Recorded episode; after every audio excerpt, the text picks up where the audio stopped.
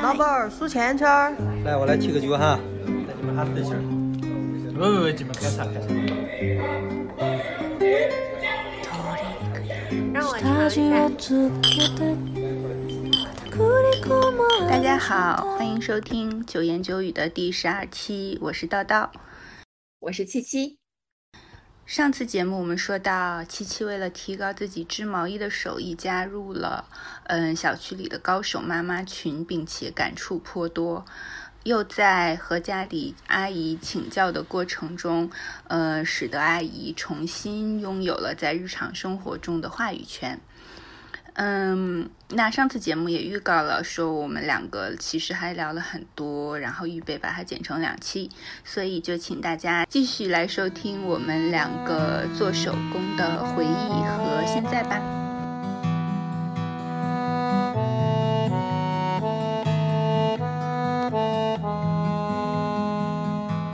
上周就是陈老师和邵总到我家来玩，因为我织的那个东西就放在沙发上，然后邵总看见了，就是说他妈妈织毛衣非常好，就是当年会自己就是织一件花纹，呃，就他妈妈会织那种，比如说上面有个米奇，有什么小鸭子，各种图案的那种毛衣，然后会直接卖到工厂去准备出口，就是他妈妈的水平非常之高。对，但是因为现在没有人穿呃手工织的毛衣了，然后也很少有人再会给别人织围巾，就觉得这些手艺已经没有人关心了。嗯，我觉得如果比如说啊，因为我们现在开始去做这件事儿，比如说今年的过年可能就会变得因此而不同，就大家就不会再讨论，哎，你这个什么。各种八卦，别人的 私生活这些东西，可能因为我在织一个毛衣，就会让家里的呃女性长辈们忽然就围在一起开始讨论这件事儿。就我觉得这可能是一个很好的嗯话题激发的点。对我就是在织的时候非常想念我姥还有我大姨，我就非常想跟他们请教有没有什么办法可以不拆掉那么多行，然后修改掉我的错误。对，因为现在是一个非常高度信息化的时代，就是他们的这些技能，其实在现在是变得越来越没有用的。但其实我觉得，如果给他们机会，呃，或者给他们一个合适的嗯场地，他们其实是个完全可以发挥自己的余热。嗯，对呀，比如说在社区里办一个这种织毛衣的班儿，我觉得可以完全把这些。呃，年长的女性或者男性们就是团结起来，然后大 家就可以，嗯，借由织毛衣开始建立一种新的邻里关系，我觉得也是完全有可能的。嗯，我们家附近好像就有，就是之前跟你说，跟你发过，就是听另一个播客里面在讲一个社工组织的负责人，他的那个小区其实就在我家附近，就非常近，就是大概过过一个马路，再走几步就到了。嗯，他那边好像就有一个阿姨在办针织班，就是会去勾毛线什么的。嗯，但是因为我有语言障碍，再加上其实语言障碍可能只是一个小方面，另一个大的方面还是我觉得我，嗯，并就是感觉去参加这种活动，然后在这种场合中。嗯，出席一起织毛衣对我来说是一个特别陌生的事情。就我觉得我是没有决心和嗯没有决心想要迈出这一步去和他们社交。可能这个需要一段时间的适应吧，但我觉得这是一个很好的尝试。嗯，对对对，这个肯定是。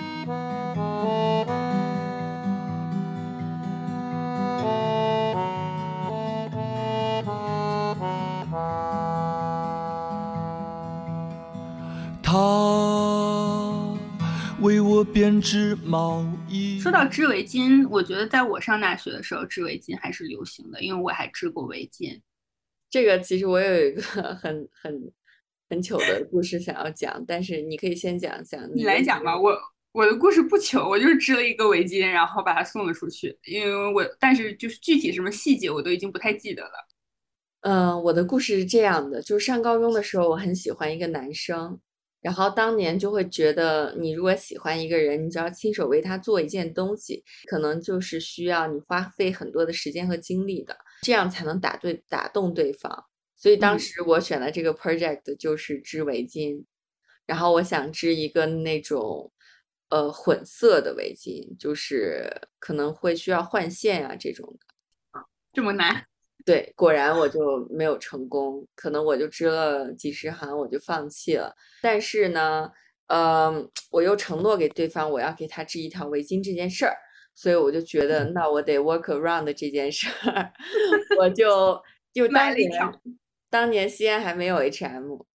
我就网购了一条 H&M 的围巾，然嗯后呢把它的标给拆掉了。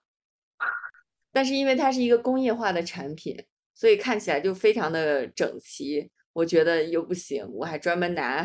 棒针把里面很多线给挑歪了。你好努力。对，然后还就是硬扯了扯，就是让它显得那个线不是很均匀，就最终把这条围巾送给了对方，然后对方还非常的感动。所以一也没有露馅儿是吗？对，没有露馅，也我以为会有后续的故事，就是他戴着围巾很开很很高兴的跟哥们儿出去喝出出去喝，嗯，应该不不是喝酒，反正可能是去喝酒或者聚餐，然后突然就撞撞围巾。应该也还好吧，因为当年 H&M 还没有进入西安，你只能通过代购的形式去买，很早年很很多年以前了。但是就是这件事儿，就是反映了这 个这个感情肯定是一个不真诚的感情，肯定是没有结局的。它是以一个我谎我觉得言开始，，我其实觉得，如如我觉得如果是我的话，应该就会直接告诉对方，就是指不出来。但好歹也是就是初恋嘛，所以可能还是要装一下之类的。我给我的初恋叠了好大一瓶子星星，不是吸管儿，就是折，就是普通的折星星的长条纸。我之前也有收到过，就是上学的时候也有收到过别的男生送的礼物，就那个年代其实还是蛮流行自己做个什么东西的。对，我有收到过折的那种小星星，还有一大瓶子那种千纸鹤之类的，就是他会花很多的心思在这这件事儿上，嗯，就是甚至更甚。更更努力的人，可能还会在叠星星的每一条纸上写一句话之类的。嗯，我知道，我知道，因为我当时叠的时候，我当时叠的时候，因为跟就是在上高中的时候，跟这位初恋男友也是分分合合。当时在我因为分了太分分分合合了太多次，我已经记不得我叠那瓶星星的时候是不是最后一次真的分手的时候。嗯，反正我记得我叠那瓶星星的时候，就觉得我要跟这人分手了，我就开始叠叠叠叠，然后我在其中一颗星星上写了“我是真的喜欢过你”。就是反正都混在一起，就就是完全看不出来。我觉得他应该也不会拆开看到。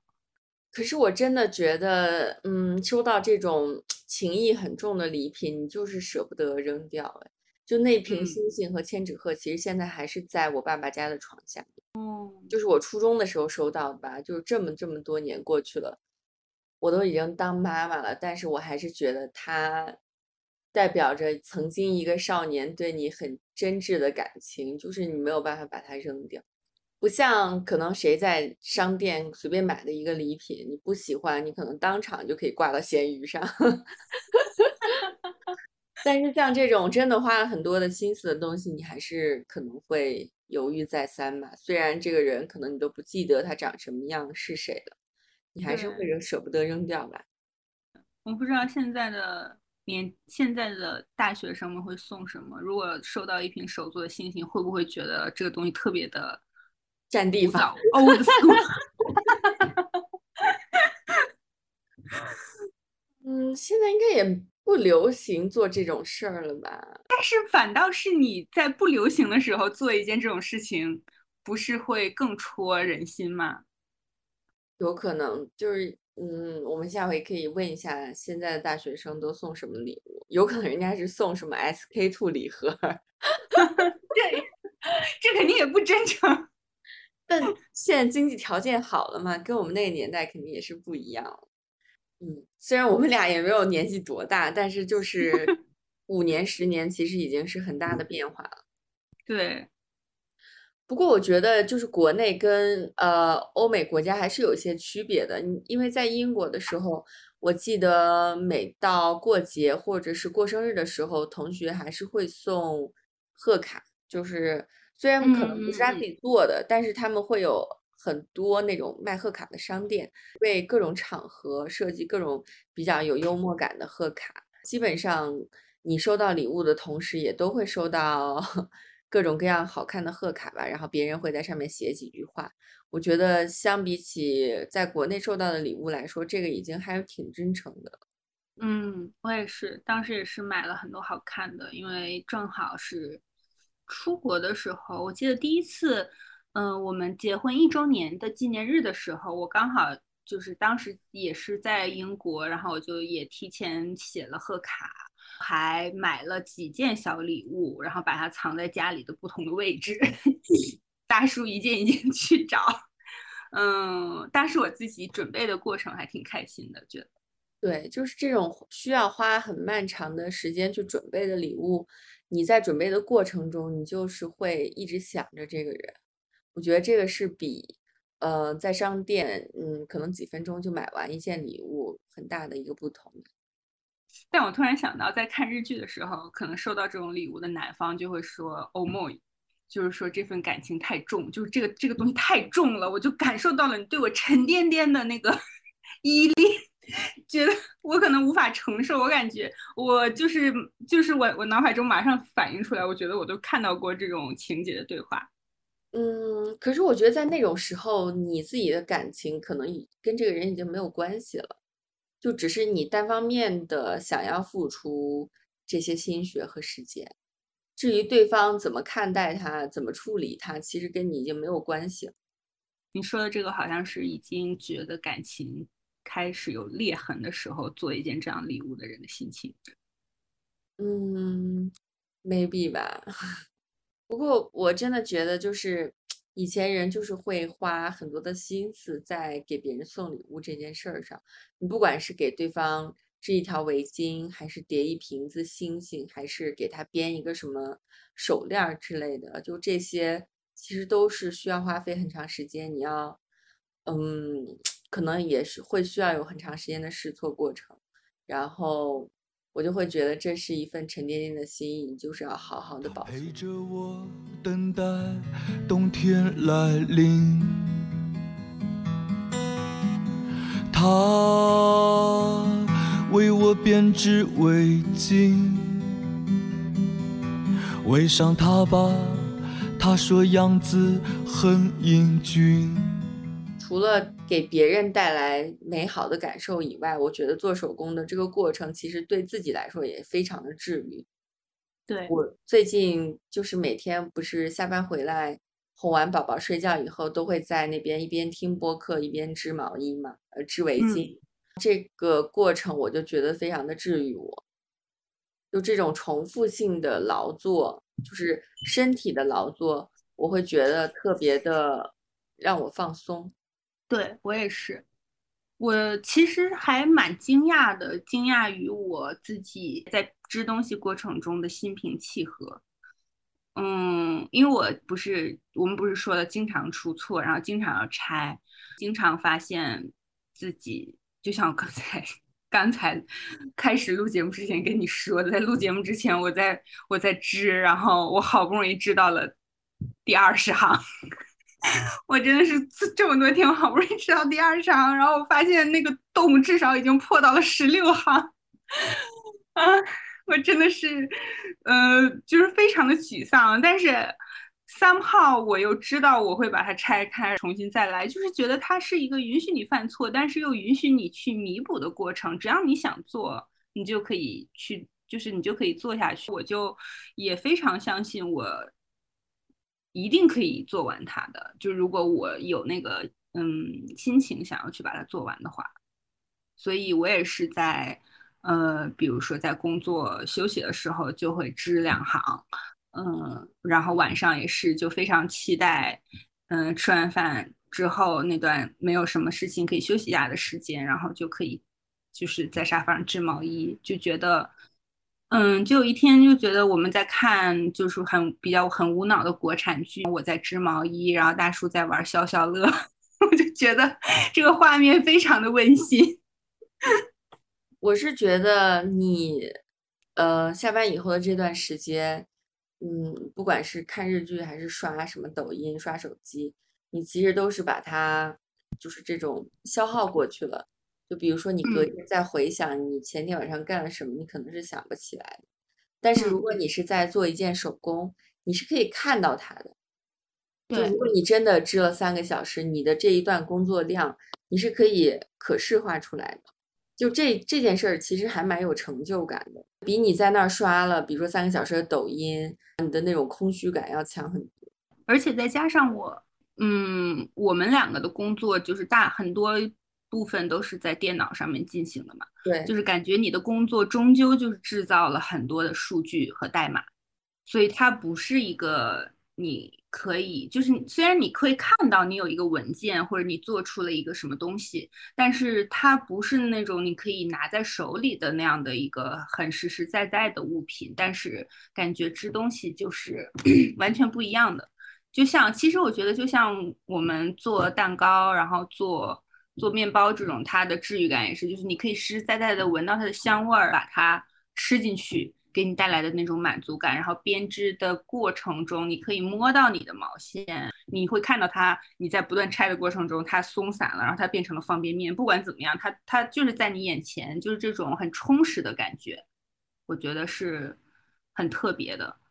我也意识到这点，因为我我。我说了，就是刚才就是我对于自己在不断拆、不断重新织、不断拆，然后又重新织的这个过程中，我的耐心和心平气和，我觉得是挺惊讶的。因为我刚我最开始不是说我之前很多时候都是觉得每一个步骤就草草了事就行了嘛，所以我就觉得这件事情很有趣。嗯，我就出于职业习惯，我就开始去 Google 这到底是怎么一回事儿，因为我顺便又想起来之前我在 学那个。编织机就是 weaving 的过程中，我有看到，因为我买了一个网上的教程，它的那个书中也写到了编织会达到和瑜伽和或者冥想一样的类似的那种让你放松和治疗愈的一些效果吧。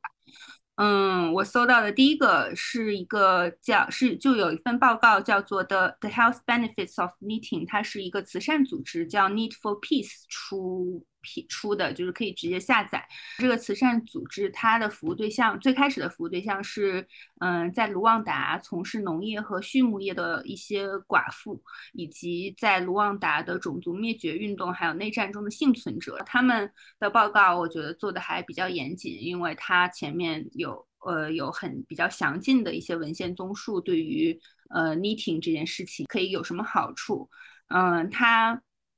他有提到，比如说可以降低血压、减少焦虑和抑郁、延缓痴呆症的发作，嗯，达到与瑜伽相等的放松效果，还可以减轻长期的疼痛。除了这些比较肉体上的之外的层面以外，它还可以，比如说提供一个可以让你发挥自己创造力的机会，提高主观的幸福感，减少孤独感和隔离感，提高自我满足感和社会融入程度。我觉得。这它里面提到的很多东西都是我们两个刚才提到的，嗯，还有我还看了一篇论文，就是。嗯，英国的那的作者是英国卡迪夫大学职业的职业治疗这个专业方向的讲师，和一个叫 Stitch Links，他的公司是在巴斯，在英国。呃，这个 Stitch Links 的经营者他自己也是一个编织治疗师，叫 Bason Cockhill。他们写了一篇论文，对三千五百四十五名编织的呃编织的人进行了在线的调查。超过一半的受访者都表示编织使他们感到“引号非常幸福”。嗯，许多人觉得他们编编织使他们得到了放松，呃，让他们缓解压力，然后激发了创造力。同时，该研究还发现，作为一个小组的一部分进行编织的人，会比单独的编织者更加快乐。我觉得这就是你刚才提到的，就是和大家一起在房间里编织和聊天的过程，会给人带来的那种快乐的感觉。同时，这个研究里面还提到，编织频率与受访者的感知情绪和感觉之间存在着显著的关系。频繁的编织者，也就是每周编织三次以上的编织者，会嗯更加镇定、更快乐、更少悲伤、焦虑，然后更加的自信。我觉得，这让我觉得他受到了一些实实在在的呃 evidence 的支撑。有时像我的母亲，她给我快乐，给我温馨。她有时像我的女儿。她偶尔会撒娇，叫我不知怎么我发现这个很有趣，因为他又提到了冥想。因为最近受到我的好朋友陈老师的影响，我又对神经科学非常感兴趣，于是我又去搜了一下冥想。嗯，比如说，其实我也是觉得编织有一种和冥想类似的过程。比如说，你因为编织的过程，不管哪怕你是在听播客，或者像我一样，可能有时候在看，在在看剧，就是在电视上放着剧，但是我的大部分，我的专注力总归你要分出来一大部分，集中在你手里做的那个织毛衣或者织围巾上面，你会呃在不断的重复中意识到你犯了什么错误。至少我是心平气和的接受这个错误，把它拆掉，然后再重新来过。这个其实和冥想的过程我觉得非常像，因为冥想的简单来说，它的过程就是，嗯，专注在某一点上，然后发现你自己走神了，呃，意识到你的走神，不要去批评你自己走神，只是把你的注意拉回来。我觉得这个和冥想过程也很像。冥想的确是，嗯，因为我看了一个 TED 的。呃，演讲，然后他是哈佛大学医学院的一个脑神经专家，叫 Sarah Laser。呃，他做了，他自己也是因为本来是很喜欢跑步，但是因为他的背部和腿部的肌肉都有所损伤，所以他只能去做一些拉伸。机缘巧合，他就去参加了一个瑜伽班。嗯，瑜伽带给他的各种。前所未有的一些感觉让他非常好奇，我觉得这就是作为科研工作者的一个优势，就是你对什么事情感兴趣，你就可以把它变成你的研究对象，可以把它变成你日常工作的一部分。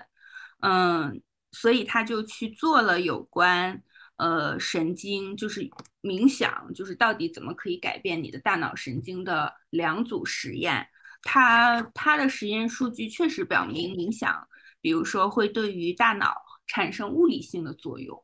嗯，比如说可以增强你的记忆力，提高做决定的能力，呃，可以延缓大脑的衰老，会提高你的学习能力和情绪控制能力。所以这也就意味着为什么冥想有治愈抑郁症的效果。其实像刚才提到编织也是有这样的效果，以及练习瑜伽和冥想的人。这呃，我所说的这些都会对应相应的脑区，因为东西很多，我就不把它都说出来了。练习瑜伽和冥想的人会对同伴和周围的人有更好的同情心以及怜悯心，也就是我们通常说的，嗯，这个人的情商会比较高。呃，还有就是长期进行冥想，其实就是三个月以上进行冥想的人，呃，在面对突发事件的时候，他的反应会比常人要小，也就是说，他的抗压能力较高。我觉得，在我搜索这一番之后，我觉得无论是从社会科学还是自然科学层面，都向我们展示了 n i t 是多么的有魅力，以及它所与其相关的一些其他的手工活动，可以让你达到非常沉浸的、然后集中的这样的效果的手工活动，应该确实都是对我们非常好的身身心效果，应该都是非常好的。我自己总结了一下，它对我来说的三个好处。第一个就是它确实缓解了我很大的焦虑。就是作为一个嗯，哼 经常要用手机工作的人，我就是会有一种习惯，就是可能隔个几分钟就要看一眼手机。有时候有消息，有时候没有消息，但这件事儿就会让我觉得比较焦虑嘛。不过自从开始针织以后，那几个小时你可能就会进入一种忘我的状态，就进入一种心流，然后你就不会去呃频繁的看手机，然后想一些乱七八糟的事儿，你就要专注于当下，因为一旦你走神儿的话，就很容易知错嘛，所以你就会进入一种呃类似真空的状态。我觉得这个状态我还挺喜欢的。除了这件事儿以外，就是我觉得我重新建立了我的手指和大脑的链接。呃，因为我经常会去健身房做一些重量训练，然后我的教练就会说，比如说你想做一个动作，但是你做不标准，它很大的原因是因为你的肌肉链接已经给麻木了。就比如说你久坐的话，你可能已经不知道怎么调动你的臀大肌，所以当你想做一个很标准的深蹲的时候，你做不了。但是通过频繁的练习，你慢慢会找回这种感觉，然后你就是可以做一个标准的深蹲。刚开始我去呃织毛衣的时候，就起针的时候，我就会觉得，哎，怎么这么困难？在我训练了可能几十个小时以后，我再去织的时候，我就会觉得我动作会协调很多，我会觉得我终于又可以重新更好的运用我的双手，它不再是一个只能用来提东西、敲键盘。它也可以做一些很精细的工作，所以你可以一边深蹲一边织毛衣。这个有点难，就是你你只能注意一件事儿。然后第三个我觉得很有意思的变化就是，我觉得通过针织这件事儿，其实通过所有的手工吧，你其实都在了解你自己，就是你会发现不同的人他。针织出来的东西就不一样，比如说有的人他是那种很谨慎、很仔细的人，他可能织的每每一个麻花都很均匀，嗯，都一模一样那种。但是像我这种比较粗犷野性的人，可能就是 有的是大麻花，有的是小麻花，就是 那个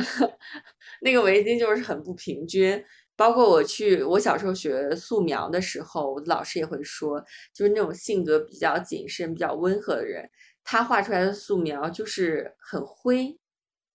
就没有那种很明确的黑和白，他就是基本上都是灰灰的，就看起来就是很糊。但是那种性格比较果决的人，可能他画出来的素描就是黑白分明，嗯，线条也很粗那种。所以我觉得你做手工的这个过程，其实也是一个很好的你自我认知的一个过程。嗯，所以所以更好的发现自己，因为你平时其实你了解自己的过程，无非是通过他人或者通过自己的表述，但是这个其实可能都是加了某种包装，就是迫于社会社交压力之类的，可能是不真实的。但是你在做一件事儿的时候。你的性格可能很难去掩饰出来。共有一间小屋，每到周末，他就陪我来一起住。晚上我要去所以其实做织毛衣和你的性格是有一点不符的，也不能这么说吧。我只能说，就是我可能是那种粗犷的风格，就可能比较适合织那种，呃，可以有洞的、有洞的东西。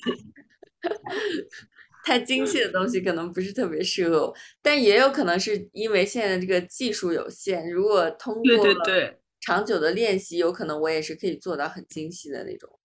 对，而且你。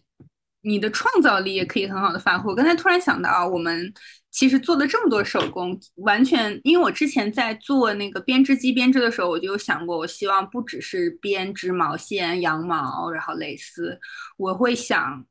加一些嗯做首饰的东西进去，比如说嗯石头啊，然后以及一些吊坠啊等等一些。古旧的旧旧铜片呀，等等，我会觉得把不同质感的东西结合在一起会很有趣。我觉得我们做了这么多东西，嗯，会有一些把它们组合起来的可能性。这其实也是一种你的自我表达呀，这跟你写文章、画画、穿衣服其实都是一样，都是一种自我表达。嗯，对，我就我可能就是会。嗯，这么说来也是，我觉得我本来就是不喜欢很单一的东西，就是如果像吃饭的时候，我觉得面前只有一盘菜，我就会觉得很没意思。然后没意思是我非常讨厌的一件事情，我可能就会一直想要把我做的任何东西都变得有意思，在我自己的判断中。对，我也希望我们可以通过这些手工，更好的认识自己，然后做出更多有意思的东西。对，第一束阳光，它给我带来美好和希望。它是冬天第一片雪花。在我怀中一盆酒嗯。我还想推荐几个我很喜欢的，就是在 in Instagram 上面我关注的一些做手工的人。因为今天说了很多，我觉得大家如果喜欢的话，也可以看一看这些人。因为平时我基本都是都会每天看一下，觉得看到他们的东西，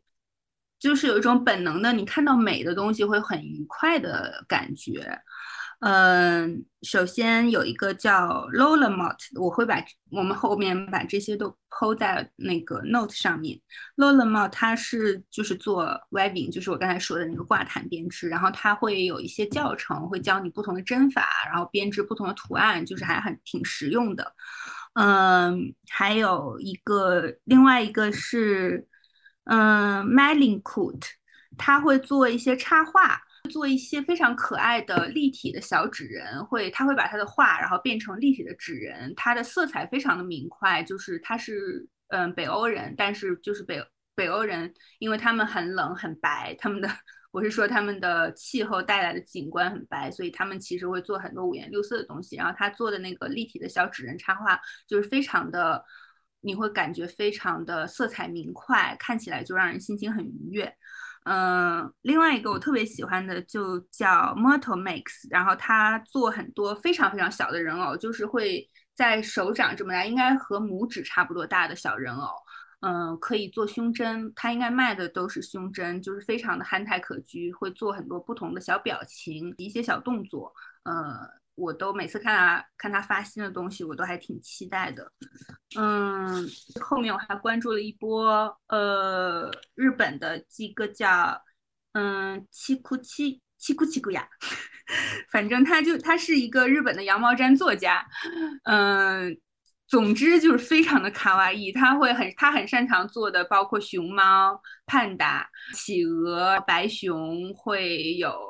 呃，非常各种憨态可掬的造型，比如说作为手手机挂坠，它会有一种那种，比如说白熊举着手，然后就是挂在你的手机上摇摇晃晃的那样的动作。它应该在日本也蛮有名的，因为它我看到它有 PO 一些它的东西，它可能都在各种展会，然后商场里可能也有卖，就是这个牌子应该还很可爱。然后它也会有一些教程可以去看。嗯，还有一个，嗯，我很喜欢的叫。Michelino，我也不知道应该怎么念。他他是做，我特意去查了一下，他做的东西叫 Paper Mache，是混凝纸装饰品。我因为我今天查了才知道，我之前一直以为他做的是陶瓷的那种饰品。嗯，他做的东西是各种造型的小动物，呃，大概是不是那种卡哇伊风格的，是比较欧美、欧洲田园乡村风的一些小动物，色调是比较暗的。呃，然后饱和度比较低，呃，但是看起来我自己是非常喜欢它。我今天才发现他做的原来竟然是混凝纸装饰品，就是他的作品完全都是用纸做的，呃，但是它的细节做的又非常好。它比如说小熊穿的衣服的褶皱啊，呃，等等一些表情、胡须、毛毛发等等，它细节都做的非常的好。嗯，他的东西就是每个每一样只有一件，然后售完了就没有了。但是他会一直出新的东西。还有一个是叫 Shy Shine，他叫米兹西马 Hine 啊，叫 She is Hine，嗯，是应该这样念。他是也是一个日本的做呃日本的手工作家，他是做很多纺织材料的海洋生物，因为我不是很喜欢章鱼嘛。嗯，他会做很多章鱼、乌贼、海里的各种奇奇怪怪的形状的生物。他应该也是会办一些展览。他的东西就是会，嗯，会用各种布料，我觉得会造型上有一些夸张，很适合之前的东西都不一样的感觉。嗯，最后一个叫 Anna Uti，他是一个日本的刺绣作家。呃，因为我有一阵也曾经想过要做一些刺绣，我有一次跟大叔去参加做缝一个端午节的香包，我缝到一半就放弃了。最后我们两个香包都是大叔缝的，然后我就觉得我应该是和针线活没有什么缘分，所以呃，他就是你，他做的东西很多，就是各种各样的，他也出，他也有出书，然后在 YouTube 上也有很多教程，嗯，我不知道怎么形容他的风格，总之就是我觉得很。女孩子会喜欢的风格，嗯，就看了就是很赏心悦目，有可爱的，然后也有很优美、有气质的那些东西。他的刺绣的东西的刺绣对象的种类也是非常的多种多样。嗯，这些就是我觉得，因为平常也会经常看他们剖东西，他们更新也都很频繁，而且他们的作品，觉得，嗯，我觉得我挑了一些风格都很不一样的人，大家感兴趣的话可以去看。最后的最后，我还想推荐大家，呃，如果真的想尝试手工的话，我今天提我们今天提到的所有这些手工，呃，手工活儿，呃，我其实最推荐入手的就是第呃热缩片儿，再下来就是做手工蜡烛，因为这个都属于原材料比较便宜，但是见效又比较快，然后再下来，比如说手工皂啊。版画可能比较小众吧，我觉得大家就是如果喜欢可以试一试，不喜欢也没必要买那么多东西在家了。织毛衣成本也很低，我觉得也可以试一试。对，但是热缩片像我这种完全不会画画，就是举非常肯定自己画不出什么鬼来，就只会画丁老头的这种人，我觉得对我来说难度就很高，我可能会想去尝试蜡烛、手工蜡烛和手工皂。呃，手工皂可能相对难度高一些吧，手工蜡烛真的很容易。嗯嗯嗯嗯，可以试一试。对呀，希望大家，希望有更多的人听到这期节目，会有人给我们留言，给我们反馈一下有没有受到我们的什么启发，可以一起享受一下做手工的乐趣。对，希望手工可以为大家带来 inner peace。对，祝福大家。嗯。好，谢谢大家。那我们今天的节目就到这啦，下期见啦，拜拜。爱情，爱情，它不会老去。爱情，爱情，它越久越美丽。爱情，爱情。它是甜甜的巧克力，爱情爱情，它是苦苦的咖啡。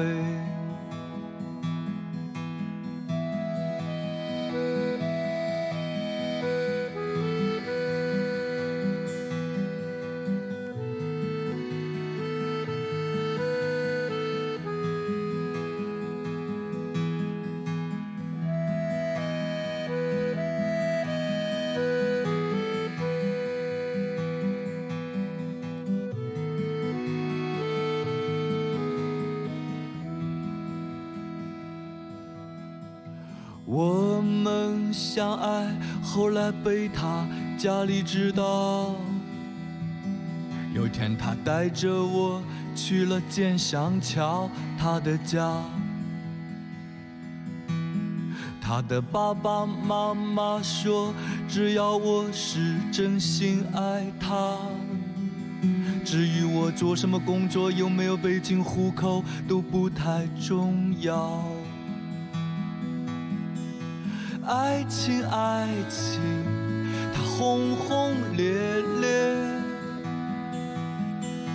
爱情，爱情，它也平平淡淡。爱情，爱情，它是成年人的游戏。爱情，它会让你突然长大几岁。我发誓，我要永永远远地爱着她，我要陪着她，一直到天荒地老。我还要给她唱最美最美的旋律，我的爱人啊，我怎么舍得让你哭泣？爱情，爱情，你是什么东西？你让男人、女人都为你心碎。爱情，爱情，你是什么东西？你让我为你写了这首歌曲。每个人的爱情都是不一样的，可是每个人的爱情又全都是一样的。如果他爱你，为了你，他什么都愿意放弃，你就好好珍惜吧，不然你后悔都来不及。他为我编织毛衣，他说他要陪着我等待每一个冬天的来临。